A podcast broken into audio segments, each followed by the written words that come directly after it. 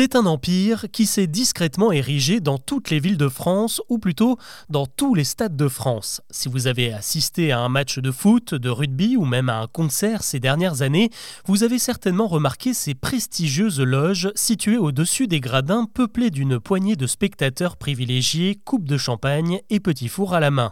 Ce monde-là, c'est celui des carrés VIP qui cachent un marché en plein boom, celui des hospitalités.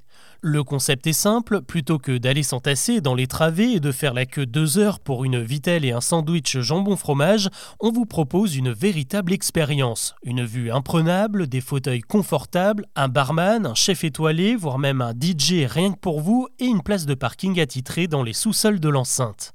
À une époque, cet accueil de roi était réservé aux chefs d'entreprise et on pouvait s'y glisser grâce à quelques bonnes relations, mais ce temps-là est révolu et aujourd'hui, la vente des hospitalités est devenue la pierre angulaire de la rentabilité de tous les événements sportifs et culturels. Dans les colonnes des échos, les responsables de la Paris Entertainment Company, qui gère entre autres l'Accor Arena et le Bataclan, avouent que ces expériences VIP représentent désormais 30% du chiffre d'affaires d'un événement. Sans elles, c'est simple, un match ou un concert ne serait tout simplement pas rentable. C'est même la deuxième source de recettes derrière les droits télévisés pour le sport. L'enjeu économique est tellement énorme que la présence de ces loges louées à prix d'or a guidé toutes les rénovations et les chantiers récents. Nouveau stade de Roland-Garros, le Groupama Stadium de Lyon, le Vélodrome à Marseille ou encore l'hippodrome de Longchamp et forcément les complexes flambant neufs des prochains JO.